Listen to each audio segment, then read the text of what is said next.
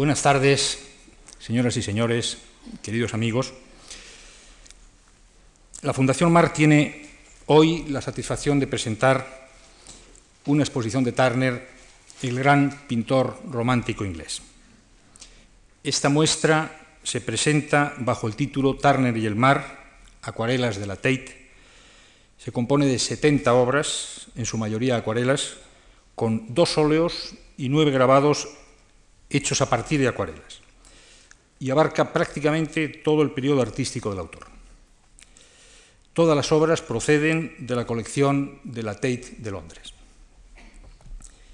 La muestra tiene como motivo conductor el mar, tema que más que ningún otro ocupa un lugar central en el arte y en la producción de Turner, desde los primeros ejercicios adolescentes hasta las más penetrantes pinturas y acuarelas de los últimos años.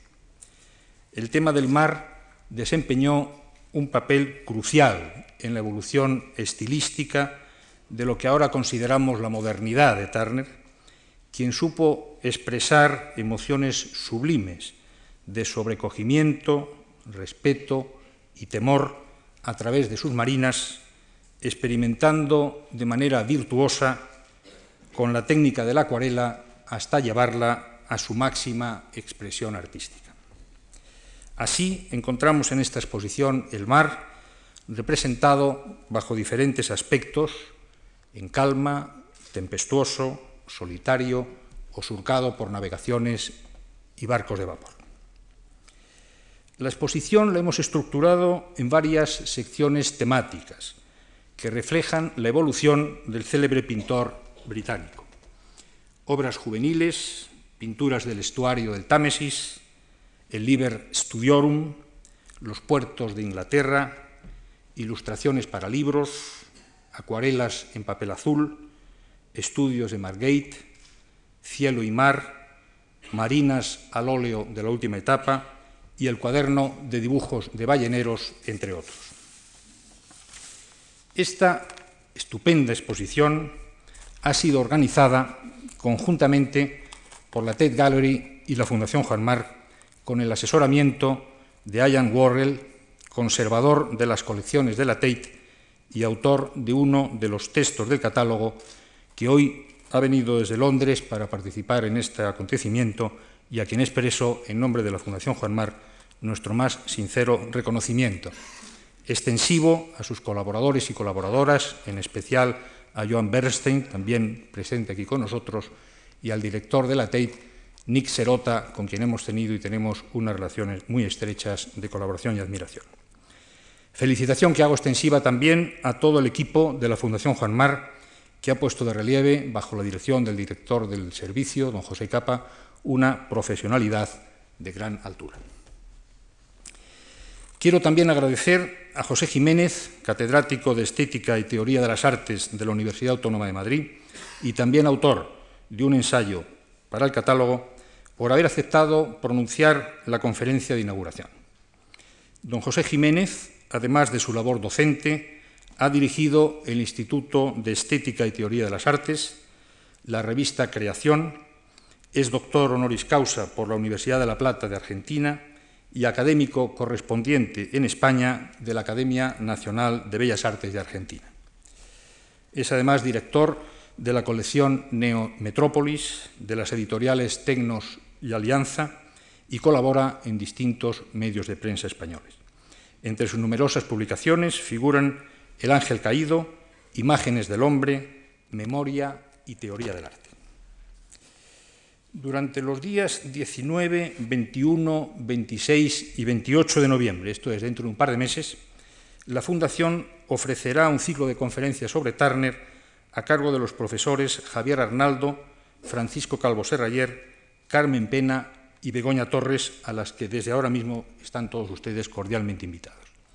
También en noviembre, en esta misma sala, eh, celebraremos tres conciertos de música británica de la época de Turner, en la segunda mitad del siglo XIX, para de esta manera ofrecer a todo el público interesado un panorama un poco más completo de la vida cultural británica en los mismos años en que Turner estaba haciendo estas maravillosas acuarelas. Y a continuación, después de estas, palabras mías de salud a todos ustedes y de excusa también, permítanmelo, por fin, quizá un poco de calor y estén un poco apretados en la sala hoy y los que están también siguiendo el acto desde la sala eh, auxiliar por el circuito cerrado de televisión, excusas por estas incomodidades, pero agradecimiento profundo por el interés y la compañía de todos ustedes y cedo la palabra al profesor eh, Jiménez que va a pronunciar la conferencia de inauguración titulada La doble vida de Turner. Muchas gracias a todos y bienvenidos a la exposición.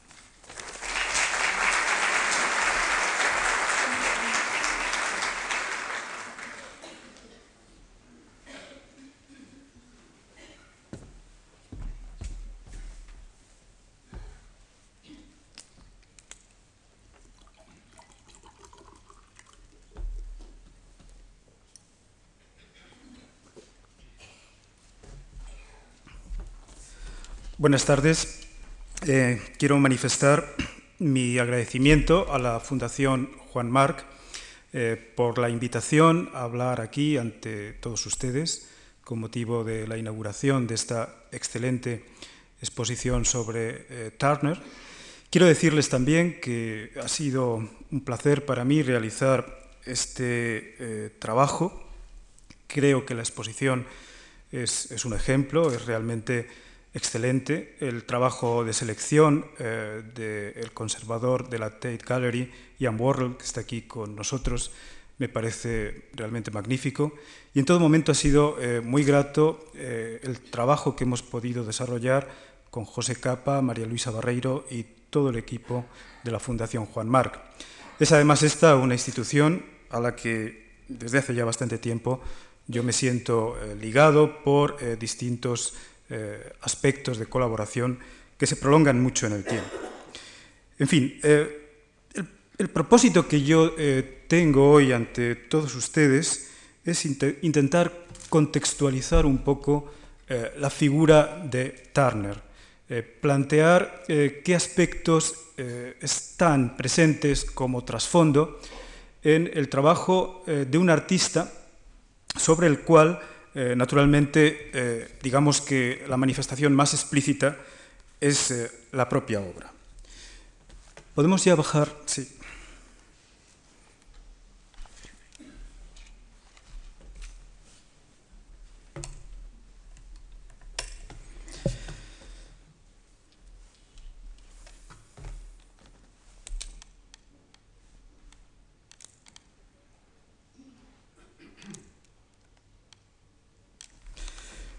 Bien, voy a intentar eh, ir siguiendo en mi intervención una serie de imágenes en las cuales, además de reproducciones de obras de Turner, vamos a poder ver eh, dos autorretratos y también otra serie de retratos de Turner hechos por algunos contemporáneos, como este dibujo que tenemos en la pantalla, que representa a Turner en un acto social durante una conversación, una obra datada en 1850.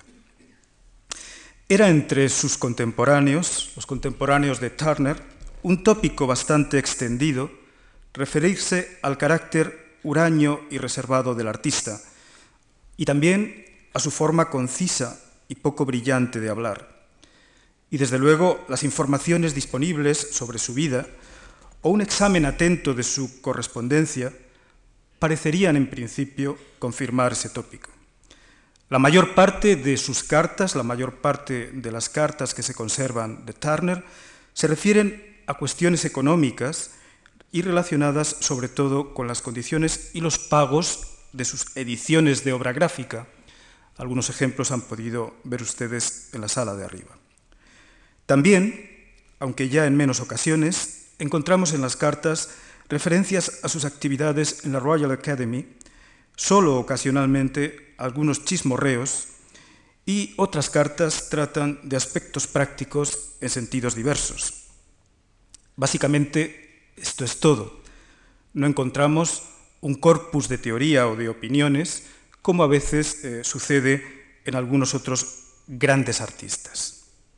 Así que podríamos decir que en lo que se refiere a la vida de Turner, Estamos bastante lejos del estereotipo del personaje pasional e impulsivo que una cierta historiografía ha consagrado como visión tópica del artista romántico. Al contrario, Turner se definía a sí mismo como un trabajador en el fomento del arte, como podemos verle, por ejemplo, aquí, en un retrato que le representa pintando Regulus, una de sus grandes obras que se conserva actualmente en la Tate Gallery. Un trabajador en el fomento del arte.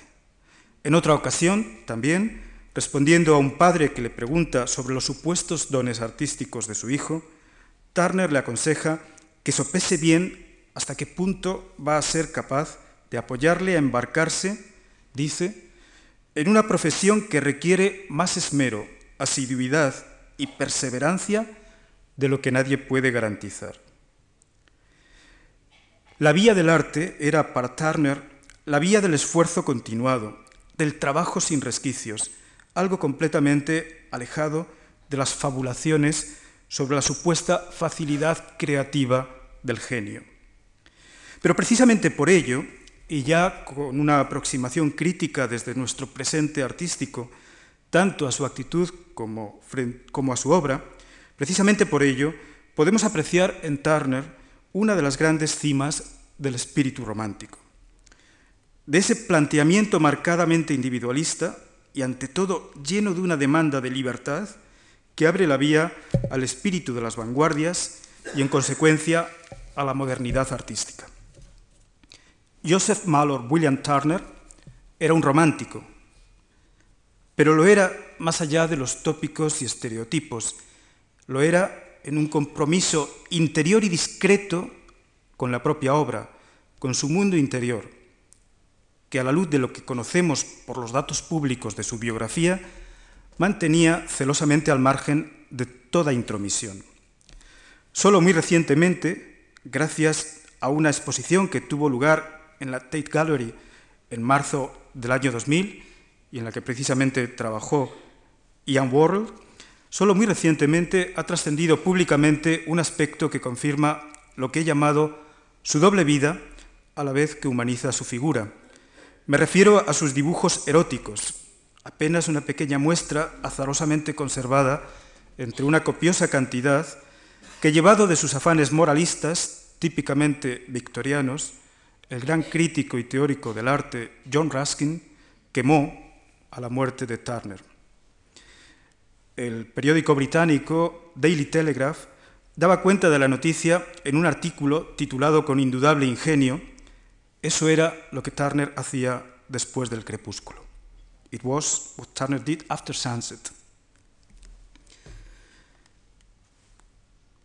En el talante de Turner, a quien vemos aquí en un autorretrato, originalmente una acuarela, realizada en 1791, es decir, cuando tenía 15 o 16 años, en el talante de Turner debió influir no poco, probablemente, su, origen humilde, en una Inglaterra marcada por las jerarquías de las clases sociales, lo que implica que sus desvelos económicos eran probablemente en buena medida una condición indispensable para llegar a la plena libertad creativa, siendo alguien que no poseía bienes de fortuna por nacimiento. Ni tampoco ese uso distintivo del lenguaje que en Inglaterra más que en ningún otro lugar diferencia a las clases pretendidamente superiores. Esos aspectos que permitían a, algunos de sus contemporáneos rebajar la figura de Turner deben ser hoy comprendidos, al contrario, como un indicio de modernidad, como la expresión de una mente independiente y sutil que eligió públicamente el camino de la discreción y la mesura para poder así mantener fuera de toda presión lo que consideraba realmente decisivo, su trabajo artístico.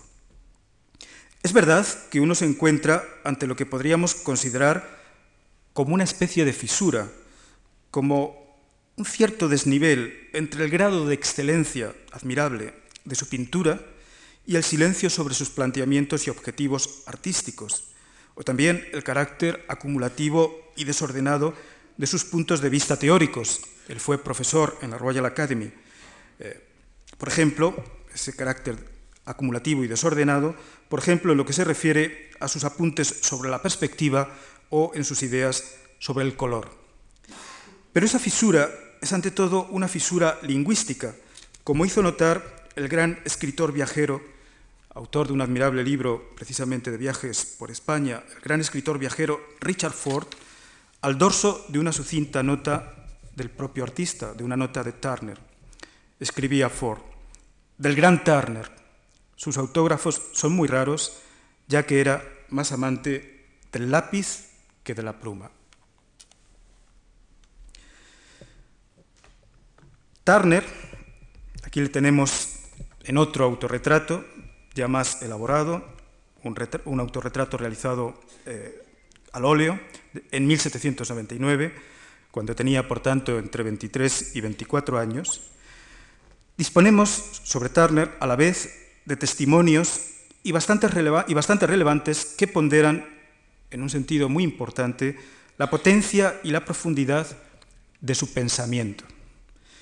En sus recuerdos de Turner, escritos, escritos, entre 1857 y 1863, George Jones, su compañero en la Royal Academy, indica, los pensamientos de Turner eran más profundos de lo que pueden penetrar los hombres normales y mucho más profundos de lo que él hubiera podido describir en cualquier tiempo.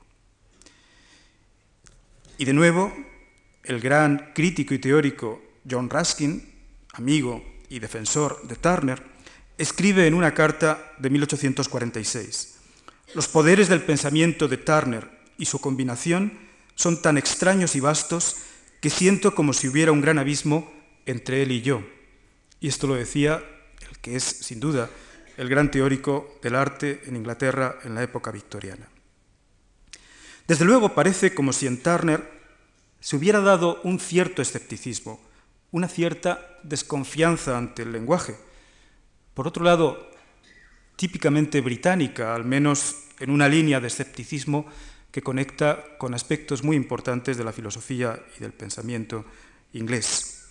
A pesar de agradecerle a Ruskin, quien tanto contribuyó, por otra parte, a establecer su importancia como artista, su defensa ante una crítica malintencionada de su obra, Turner le dice también en una carta de 1836, pero nunca me muevo en estos asuntos. No importa evitar el daño. Mary Lloyd, una conocida suya, relata por su parte la siguiente anécdota. Un día Turner me llevó a cenar a la casa de Mr. Rogers y dijo, ¿ha leído usted a Raskin sobre mí? Yo dije, no. Él contestó, pero lo hará algún día. Y entonces añadió con su peculiar encogimiento de hombros, Él ve más en mis pinturas de lo que nunca pinté, pero parecía muy complacido. Acaba su, relato Mary Lloyd.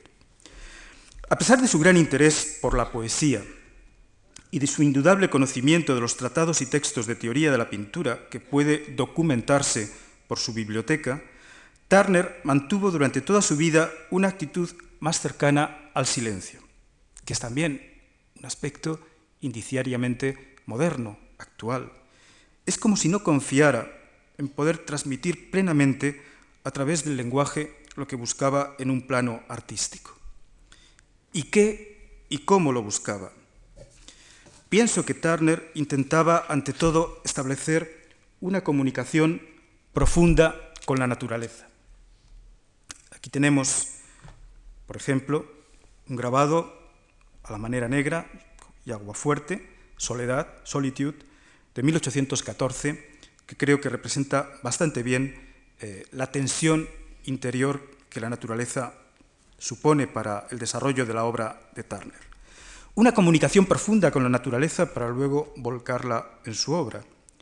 Y la vía para ello, la vía para establecer esa comunicación profunda con la naturaleza aparte del retraimiento público y el silencio, era precisamente la soledad, que es el título que le puso a este grabado. Su solitario modo de vida, del que hablaban sus contemporáneos, no sería tanto entonces un rasgo antisocial de su carácter, como más bien una opción metodológica, un compromiso interior con la realización de la obra. Es por eso que una de las primeras láminas del segundo volumen del Liber Studiorum, la que tenemos aquí reproducida, la serie de grabados con la que Turner pretendía sistematizar y ampliar la recepción pública de su trabajo, se llama precisamente Soledad, Solitude, y es simplemente una imagen de la naturaleza sin ninguna presencia humana. La profundidad del pensamiento de Turner, que explicaría el altísimo alcance de su obra artística, tendría aquí sus raíces, solo integrándose plenamente en la naturaleza, estableciendo una comunicación en soledad con ella, puede el pintor arrancar sus secretos y llevarlos al arte. De ahí también la intensa concentración, el carácter como ausente en el que, según sus contemporáneos, quedaba Turner cuando se producían acontecimientos o fenómenos naturales que despertaban su interés. Y el hecho de que siempre, en todos sus viajes, llevara consigo los álbumes de dibujos en los que plasmaba el universo natural con la misma facilidad y capacidad de síntesis con la que otros hablan o escriben. Digámoslo, ya claramente.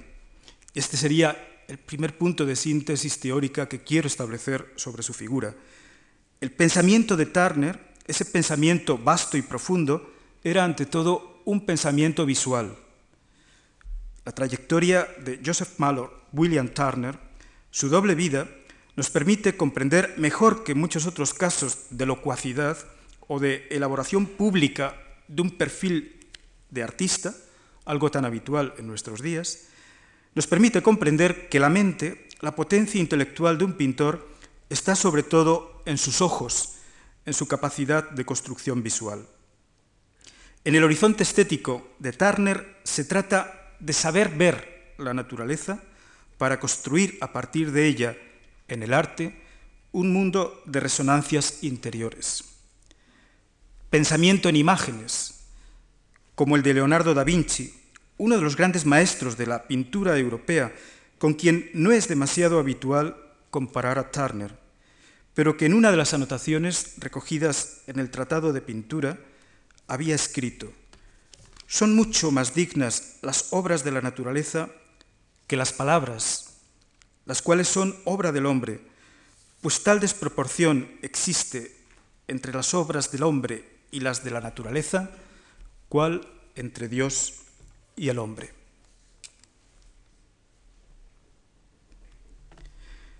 El tópico de la naturaleza como maestra de la pintura, que perduraría en la cultura europea hasta el siglo XIX, estaba en aquellos momentos en proceso de constitución y de transformación.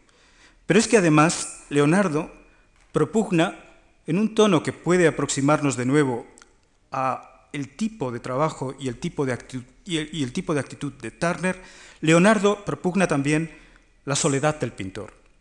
Escribe en el Tratado de Pintura, porque la prosperidad del cuerpo no agoste la del ingenio, el pintor o dibujante ha de ser solitario, como parece expresar este delicioso dibujo que representa a Turner, un talante dulce de su lejano pariente Charles Turner, realizado hacia 1795, cuando el artista tenía entre 19 y 20 años.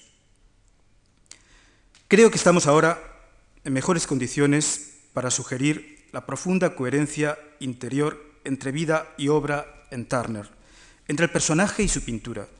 Lo mismo que él se torna evanescente, se oculta, no se deja ver, y su mundo interior resulta casi inaprehensible para sus contemporáneos, la representación de la figura humana no constituye un motivo central de su trabajo, salvo contadas excepciones.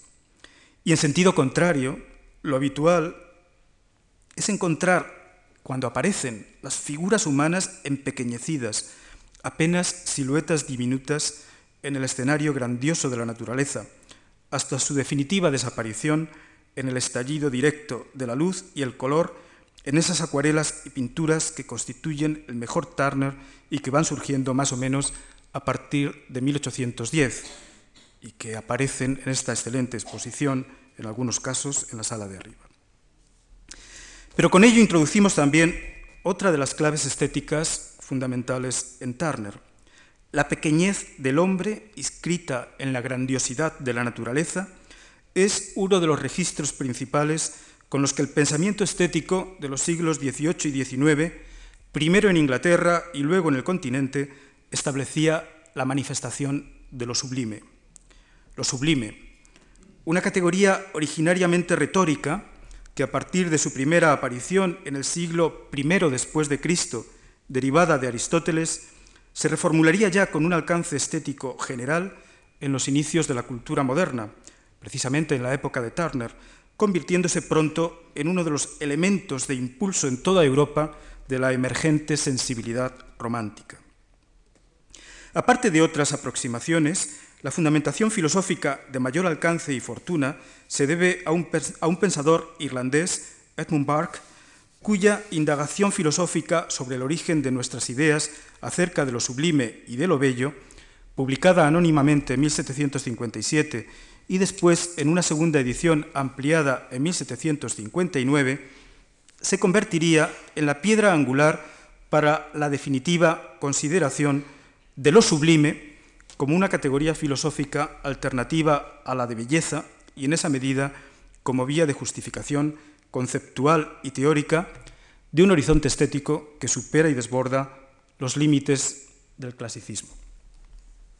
Aquí tenemos otro retrato de Turner, en este caso un, dibujo a lápiz de otro contemporáneo, George Dance, eh, realizado en 1800 cuando Turner tenía por tanto 24 o 25 años. Según Bark, mientras que nuestra idea de lo bello procede del placer, el origen de lo sublime tiene que ver con el dolor y el peligro, con todo lo que se relaciona con objetos terribles. Pero además de esa distinción, en cuanto a su origen, el pensador irlandés sitúa el contraste entre lo bello y lo sublime en sus diferencias tanto formales como de magnitud. Los objetos sublimes, escribe Bark, son de grandes dimensiones y los bellos comparativamente pequeños. La belleza debería ser lisa y pulida, lo grande áspero y negligente. El sentimiento de la pequeñez humana frente a la grandiosidad de la naturaleza se convertiría así rápidamente en uno de los rasgos definitorios de la nueva sensibilidad y encuadrado, obviamente, dentro de esta teoría de lo sublime. Pero además de este aspecto, hay otro rasgo en la teoría filosófica de lo sublime de Bark que resulta particularmente iluminador en relación con Turner. Indica Bark que la pasión que causan lo grande y lo sublime en la naturaleza es el asombro, al que caracteriza como aquel estado del alma en el que todos sus movimientos se suspenden con cierto grado de horror. Es como si Bark describiera ese ensimismamiento profundo en el que, como ya he recordado, y según diversos testimonios, Turner se, suma, se sume con tanta frecuencia en su contacto con la naturaleza. En este caso, escribe en su tratado Bark, la mente está tan llena de su objeto que no puede reparar en ninguno más, ni en consecuencia razonar sobre el objeto que la absorbe. Como puede apreciarse, la introducción de esta categoría modifica en profundidad el tipo de relación con la naturaleza característica del clasicismo, característica de la tradición estética dominante en Europa en los siglos anteriores. En lugar de seguir concibiendo la naturaleza como la máxima expresión del orden y equilibrio de las cosas, y por tanto como modelo ideal de las artes, esta, la naturaleza, poco a poco pasa a ir siendo considerada como causa de sobrecogimiento y lo que es más importante, como ámbito privilegiado de manifestación de lo infinito en lo sensible, en lo limitado. Esas diferencias son centrales para comprender el nuevo talante que Turner introduce en su representación pictórica de la naturaleza, a pesar de su diálogo constante con la tradición clásica y muy en particular con sus admirados Nicolas Poussin y Claudio de Lorena. Las imágenes intensamente dinámicas de la naturaleza que encontramos en Turner, los bosques, el mar, la montaña, están muy lejos de esa evocación nostálgica de una naturaleza idealizada, de ese mito soñado de la Arcadia que impregna de manera tan notable la obra de aquellos grandes maestros franceses. Turner era un estudioso. Aquí lo tenemos en una acuarela que le representa estudiando y hojeando estampas en el gabinete del British Museum entre 1830 y 1832. Y en él resuena una dimensión diferente a esa, a esa visión estática e idealizada de la naturaleza. Su propósito es tratar de representar lo que va más allá de lo inmediatamente sensible, ya que, como indicaba también Barck en su tratado, la imaginación se distrae con la promesa de algo más y no condesciende en el presente objeto de los sentidos. Y es en este punto, además, donde se introduce por vez primera la posible superioridad estética de lo inacabado frente a la exigencia de acabado, de terminación, que rige de modo, de modo central en la noción orgánica de la obra de arte clásica. Un punto que me parece absolutamente central para comprender el carácter pionero y desencadenante de la obra de Turner. Pues bien, en su tratado decía también Bark, en esbozos de proyectos a menudo he visto algo que me complacía mucho más que los mejores terminados, y esto, creo, se desprende de la causa que acabo de indicar. Esto es, como acabábamos de recordar, la imaginación no se contenta, no se para, quiere ir más allá. Y por eso, poco a poco, la sensibilidad romántica va a situar en la cima de su valoración estética la dimensión fragmentaria, el valor de lo inacabado. Algunos años después de Barck, otro gran pensador de la Ilustración y del paso al romanticismo, en este caso alemán, Immanuel Kant, eh, también establecerá en relación a la limitación de lo bello la idea de que lo sublime nos lleva a lo ilimitado. En el primer caso, dice Kant, hay una dependencia de la forma, pero el segundo, el caso de lo sublime, desborda lo formal, puede darse independientemente de ella. Y fíjense cómo en los textos de los filósofos va estructurándose lo que los artistas llevarán a la práctica en su trabajo, en su actividad. Lo bello de la naturaleza, escribía Kant, atañe a la forma del objeto que consiste en la limitación. Lo sublime, por el contrario, también se hallará en un objeto desprovisto de forma, en la medida, en la medida que es representada la ilimitación en él o bien a causa de él, añadiéndose, añadiéndosele, empero, el pensamiento de su totalidad. Y así, en definitiva, concluye Kant, sublime es la naturaleza en aquellos de sus fenómenos cuya intuición conlleva la idea de infinitud. Este es el horizonte teórico que sirve de contexto y que nos permite explicar el trasfondo de ideas en el que se desarrolla la trayectoria artística de Turner, al que vemos aquí en el que es mi favorito entre todos los retratos eh, suyos de sus contemporáneos, un dibujo a lápiz de, eh, de, Cornelius Barley, del que parece que no se sabe la fecha, pero que le representa, eh, como está claro, en una edad madura. Y desde luego con esa mirada inteligente, con esa cara de pensamiento profundo que hemos visto en alguna manifestación anteriormente. Turner, a la vez, viajero infatigable, y este es otro rasgo de su, trayectoria, viajero infatigable siempre a la busca de lo sublime, que se convierte en el núcleo de su idea de lo romántico y de su aproximación a la naturaleza ya desde su juventud, como puede apreciarse en el diario de su viaje a Gales en 1792. En él escribe, el panorama rocoso y diversificado de la campiña romántica, el precipitarse perpetuo de la corriente sobre su lecho rocoso es verdaderamente una escena deliciosa. Todo se combina para dar un completo paisaje romántico.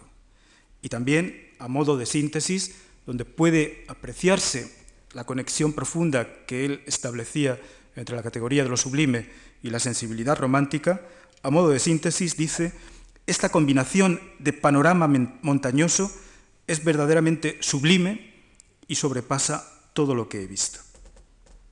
En este punto creo importante subrayar a la vez la importancia de dos elementos que permiten comprender mejor sus objetivos, los planteamientos de Turner. Por un lado, sabemos que fue durante toda su vida un apasionado lector de poesía, que ilustró la obra de numerosos poetas contemporáneos y que incluso llegó a acompañar con versos propios o con paráfrasis de obras poéticas, eso sí, por desgracia, eh, por lo general, en ambos casos con resultados bastante torpes, llegó a acompañar con versos propios o con paráfrasis sus pinturas y las ediciones de sus grabados.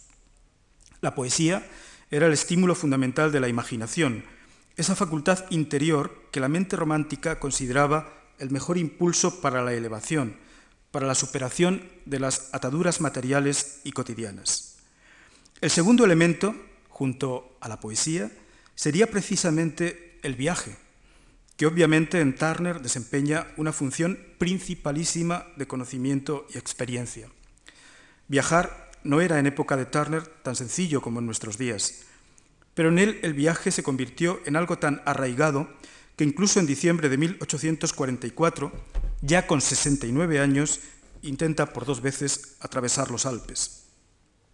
E incluso en 1851, apenas siete meses antes de su muerte, escribe a uno de sus marchantes y amigos que si no le es posible ir a Londres, él podría viajar a Norwood, pues quizás, escribe, hacer un viaje pueda hacerme bien.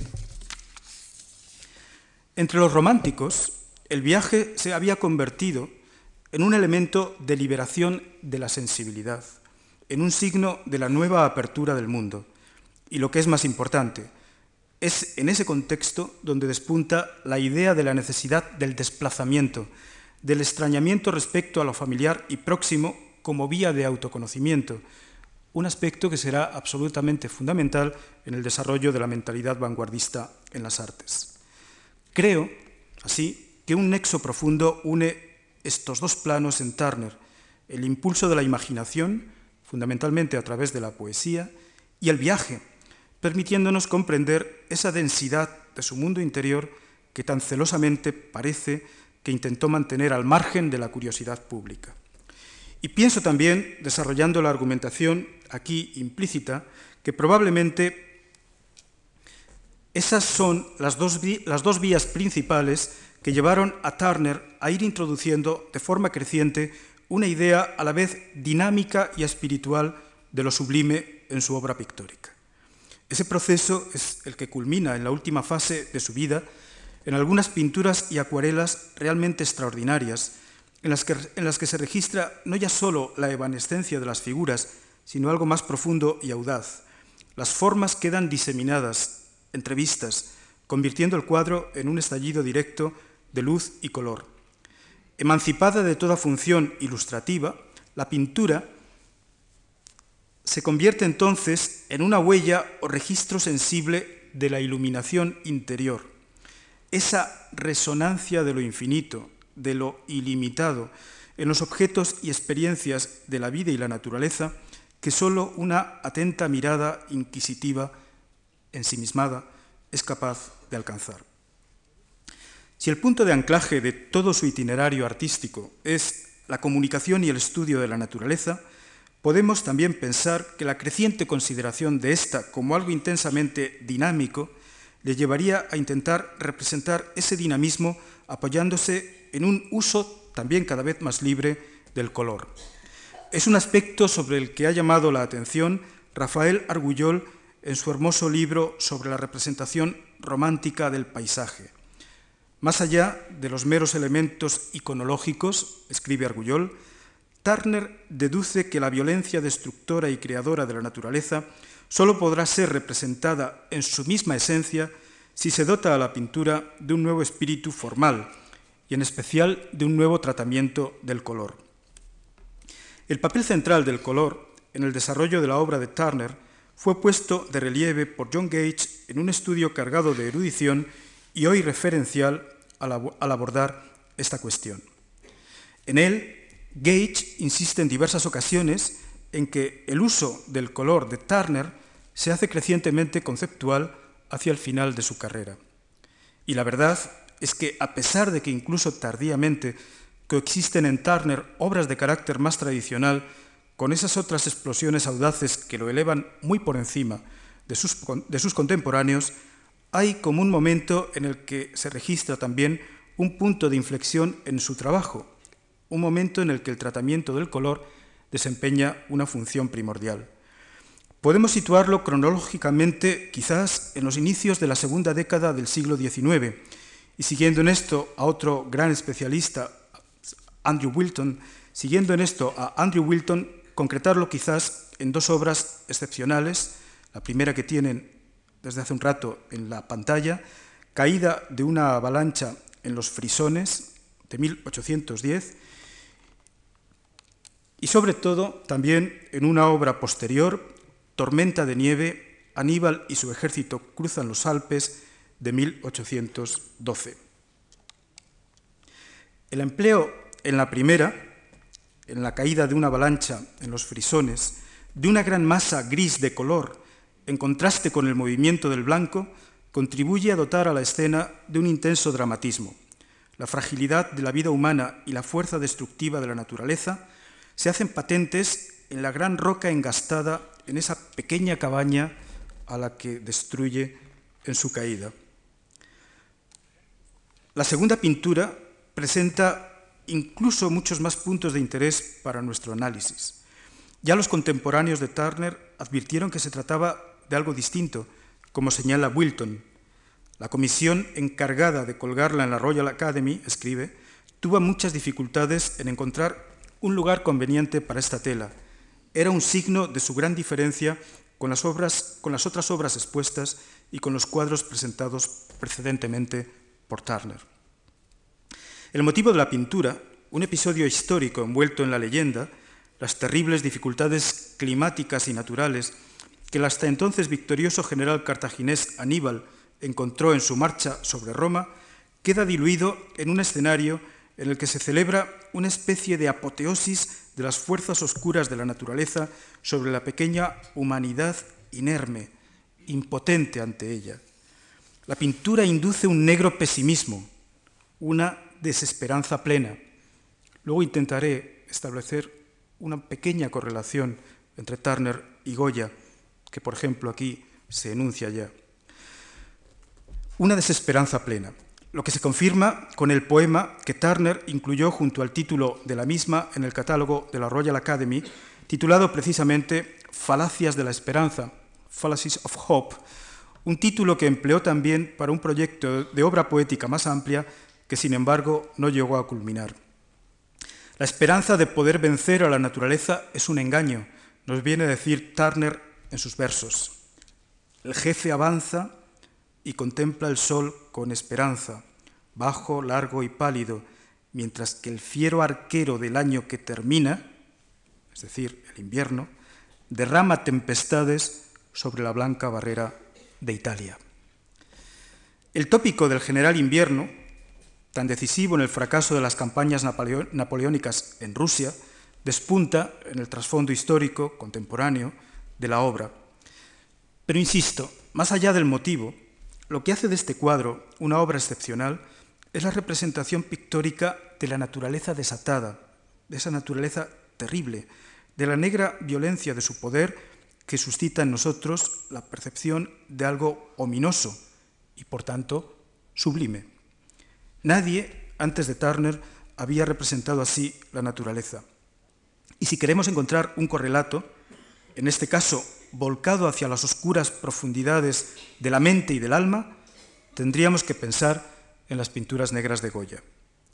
Según Wilton, Aníbal es quizás el primer cuadro de Turner que trata el negro como un elemento expresivo en el abanico de los colores, más que como el simple factor necesario del claro oscuro, y anticipa por ello los cambios que iban a sobrevenir en él en el empleo del color durante los dos decenios siguientes. Desde luego, en la pintura parece también resonar una vez más la teoría de lo sublime de Barque, quien había afirmado con rotundidad y de modo muy explícito que la oscuridad es más capaz de producir ideas sublimes que la luz. Pero a la vez, lo que considero decisivo es la forma en que Turner consigue hacer visible la luz, una luz difusa, ennegrecida, gracias al contraste y la difuminación de los colores. El verdadero foco de atracción visual del cuadro es ese sol rojizo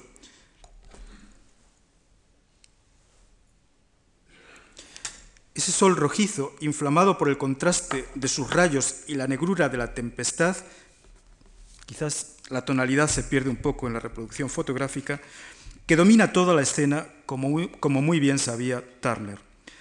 En sus anotaciones sobre el color, para una de sus conferencias, fechada en este caso hacia 1810, el propio Turner había escrito, el rojo es el rayo más fuerte que llama al ojo, donde quiera que se coloque.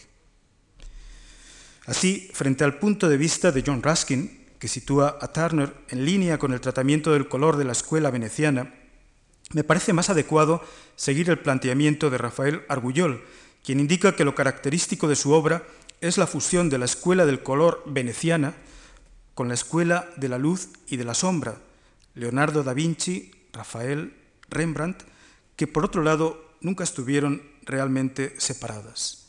Y concluye Argullol.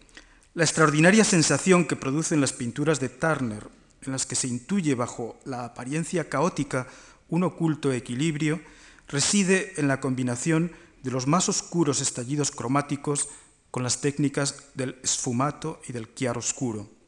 El resultado de tal procedimiento es que la violencia formal producida por el color, lejos de degenerar hacia tonos incontrolados, queda matizada y dirigida de un modo ópticamente eficaz.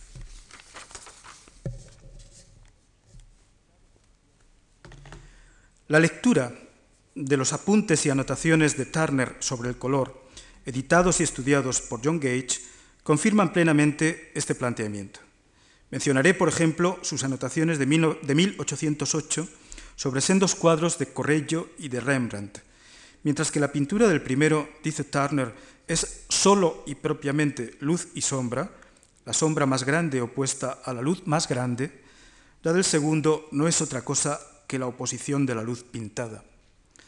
Y en otras anotaciones, en este caso de 1812, Turner formula explícitamente y de forma general cómo el color se articula con el uso, con el uso de la luz y de la sombra. El color, escribe, es gradación universal de color a color del simple pastoral a las más energéticas y sublimes concepciones formales combinadas con claroscuro, mientras que la luz y la sombra pueden ser clasificadas sin color, produciendo igualmente una gradación de tono por las fuerzas comparables de la oscuridad a la luz. La gradación es para Turner la, la guía del pintor, gradación del tono y del color con vistas a alcanzar ese parecido expresivo, línea a línea y rasgo a rasgo, con la naturaleza, con lo que el color poético debe asimilar de ese modelo sublime. Cuando se apropia de, de ese modelo sublime, cuando se apropia de sus encantos. Hay, sin embargo, un punto en que la teoría y el aprendizaje, la teoría y el aprendizaje que se establecen, por ejemplo, en esta obra que tenemos aquí, Trama de Colores de 1819, una más entre tantas que quizás de un modo anacrónico a veces se tiende a comparar, en Estados Unidos lo han hecho, con, algunas obras del expresionismo abstracto del siglo XX. Mi opinión es que esa comparación no es apropiada. Eh, el, el mundo de Turner tiene otros referentes, como todavía estoy a punto de concluir, pero en cualquier caso lo que sí es evidente es que en estas tramas eh, de colores, con toda su dimensión fragmentaria, ya se plantea un tratamiento de la pintura basada en esa gradación del color que él convierte en el eje central de, de todo su trabajo. Pues bien, Turner reconoce que en todo caso hay un punto en el que la teoría y el aprendizaje ya no sirven. Pensando en su auditorio de seguidores de sus lecciones, escribe, en estas elevadas ramas del arte, las reglas, mis jóvenes amigos, languidecen. Y el pintor debe entonces, en ese momento, guiarse por las más altas cualidades del sentimiento, o por la aplicación del sentimiento intelectual. Un rasgo, la aplicación del sentimiento estético, que muestra también el trasfondo romántico de todo su trabajo y de toda su trayectoria. El juego y la experimentación con esas gradaciones del color, la luz y la sombra alcanza su formulación así más plena y libre en las pruebas o inicios de color para acuarela, como la que tenemos, por ejemplo, en la pantalla, en la que el ojo contemporáneo cree de manera espontánea, como anticipaba antes, verse situado ante la abstracción. Pero como ya indicaba, yo pienso que esa idea es un anacronismo, la aplicación a la obra de Turner de un planteamiento plástico que en aquella época todavía no había llegado a su formulación. Y tampoco en Turner.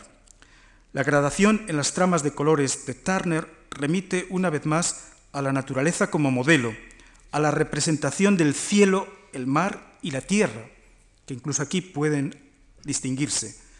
Pero eso sí, creo que en este caso, y esto es el punto, creo, más definitivo, más, más, más, de, más, más central en Turner, en su caso con una intención espiritualista. Las tramas de colores nos muestran, a través de su gradación, la profunda unidad existente entre tierra, mar y cielo, en lugar de ruptura o separación. Nos muestran, a través de la gradación del color, la unidad profunda de la naturaleza. En Turner, el color une, y mucho más aún, desvela, permite ver. Las formas, las figuras, desaparecen como por ejemplo, también en el caso de la imagen que tienen en la pantalla, En puesta de sol sobre un lago, una obra de 1840, un óleo sobre el lienzo de 1840. Las masas vaporosas de amarillo y blanco conducen aquí hipnóticamente nuestra mirada hacia el destello rojizo que parece a la vez sumergirse y deslizarse en las aguas. A obras como estas podemos aplicar con propiedad la expresión acuñada por un crítico contemporáneo de Turner para referirse a ellas, almas de pinturas sin cuerpos.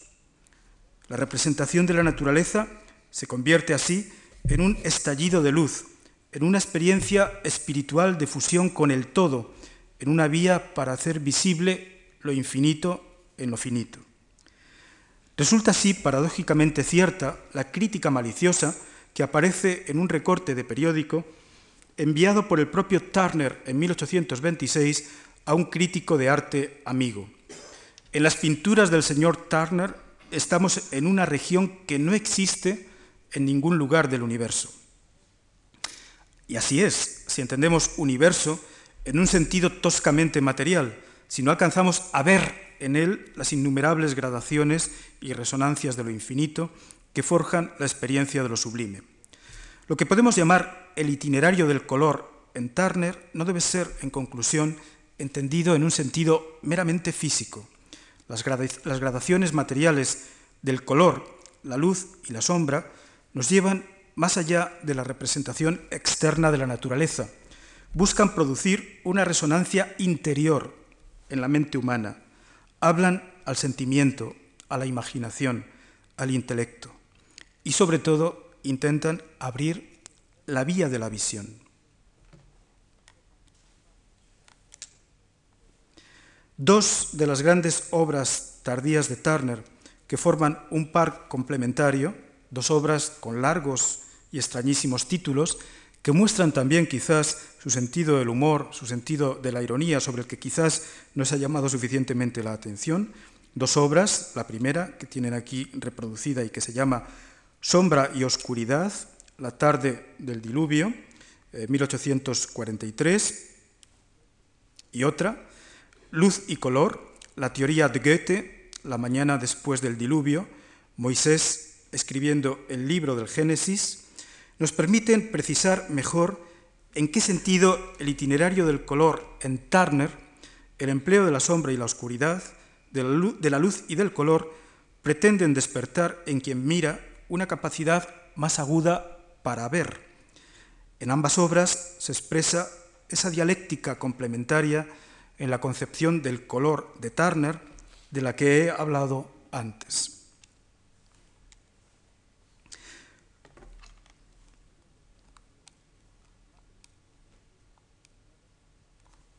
Sombra y oscuridad es la exaltación del claroscuro. Las imágenes latentes, difuminadas, apenas reconocibles, nos remiten, como indica el título de la obra, al momento inmediatamente anterior al desencadenamiento de las tinieblas, al diluvio en el que la noche reina sobre la tierra. En sus propios versos, con los que pretende ilustrar la obra, escribe Turner, la luna mostraba abiertamente su aflicción, pero la, pero la desobediencia dormía el diluvio tenebroso se aproximó. En esa, expansión, incontenible de la penumbra, las formas se desvanecen en la ausencia de luz. En la obra siguiente, Luz y Color, podemos asistir, en cambio, a la regeneración de la vida, a ese momento inicial o principio de todas las cosas contenido en la idea de Génesis, una idea inscrita en el propio título. Toda la gama cromática que integra la teoría de los colores de Goethe, el gran escritor y pensador alemán, del blanco al negro, pasando por el naranja, el rojo, el azul y el verde, aparece aquí bajo el predominio expansivo del amarillo, que también a estas alturas, y según ustedes habrán ido apreciando, podremos ya identificar como el color de mayor resonancia espiritual en Turner, al que en no pocos casos los contemporáneos llegaron a acusar incluso de amarillismo, en un sentido muy distinto al que se emplea habitualmente en español. Los versos del pintor nos llevan, en este segundo caso, en relación con este segundo cuadro, al momento en el que el arca de Noé se ha fijado ya sobre el monte Ararat, cuando, escribe Turner, el sol que retorna exhaló las burbujas de la húmeda tierra y emulando a la luz reflejó sus formas perdidas, cada una en forma prismática. Hasta aquí sus versos. Las formas son ya tan indefinidas o imprecisas como en el cuadro anterior, como en sombra y oscuridad, pero en este caso ahora no por la expansión de la penumbra, sino por la pureza de la luz naciente. Los colores del prisma no han llegado aún a establecer las combinaciones que les darán consistencia física, corporeidad. Estas dos asombrosas pinturas tan absolutamente distinta de todo lo que se hacía en la época, ya sea en la representación del paisaje o ya sea en las grandes pinturas históricas, tan absolutamente diferentes de casi todo lo que se hacía en la época, quizás, quizás, con la excepción de Goya, nos permiten establecer una síntesis de las intenciones últimas de Turner en su búsqueda artística. Es lo que vengo llamando el itinerario del color, pero un itinerario que no acaba en sí mismo, sombra y oscuridad, y luz y color, con su representación, estos dos cuadros que acabamos de ver en la pantalla, con su representación convergente del carácter declinante o naciente de las formas, nos permiten comprender que para Turner la pintura es el medio sensible que hace posible la visión. Y así, y para terminar, Turner no es simplemente, en mi opinión, uno de los más extraordinarios coloristas de la historia de la pintura, que lo es. Es algo más. Es un visionario del color, un poeta de la luz. En otro cuadro extraordinario, también de los últimos años, que tenemos en, la pantalla ahora, Amanecer con monstruos marinos, de 1845, volvemos a asistir a ese estado de indefinición de las formas habitual cuando la luz comienza a destellar con el inicio del día. Pero ahora, en este amanecer irreal, en el que una vez más la tierra, el mar y el cielo aparecen fundidos, vemos surgir formas asombrosas, dos enormes cabezas de peces y a su izquierda una extraña cabeza yaciente y la cabeza de un perro pintado de rosa. Pero todo es incierto. Ninguna forma es plenamente reconocible. Como en las pinturas negras de Goya, aunque en el caso de Turner no por el camino de la oscuridad, sino por la vía de la luz y por la vía de la tamización de la luz, el pintor nos lleva al ámbito de la visión. La confusión provocada, se ha escrito comentando esta pintura, por las continuas asociaciones, neutraliza el posible efecto del amanecer, considerado como fenómeno natural.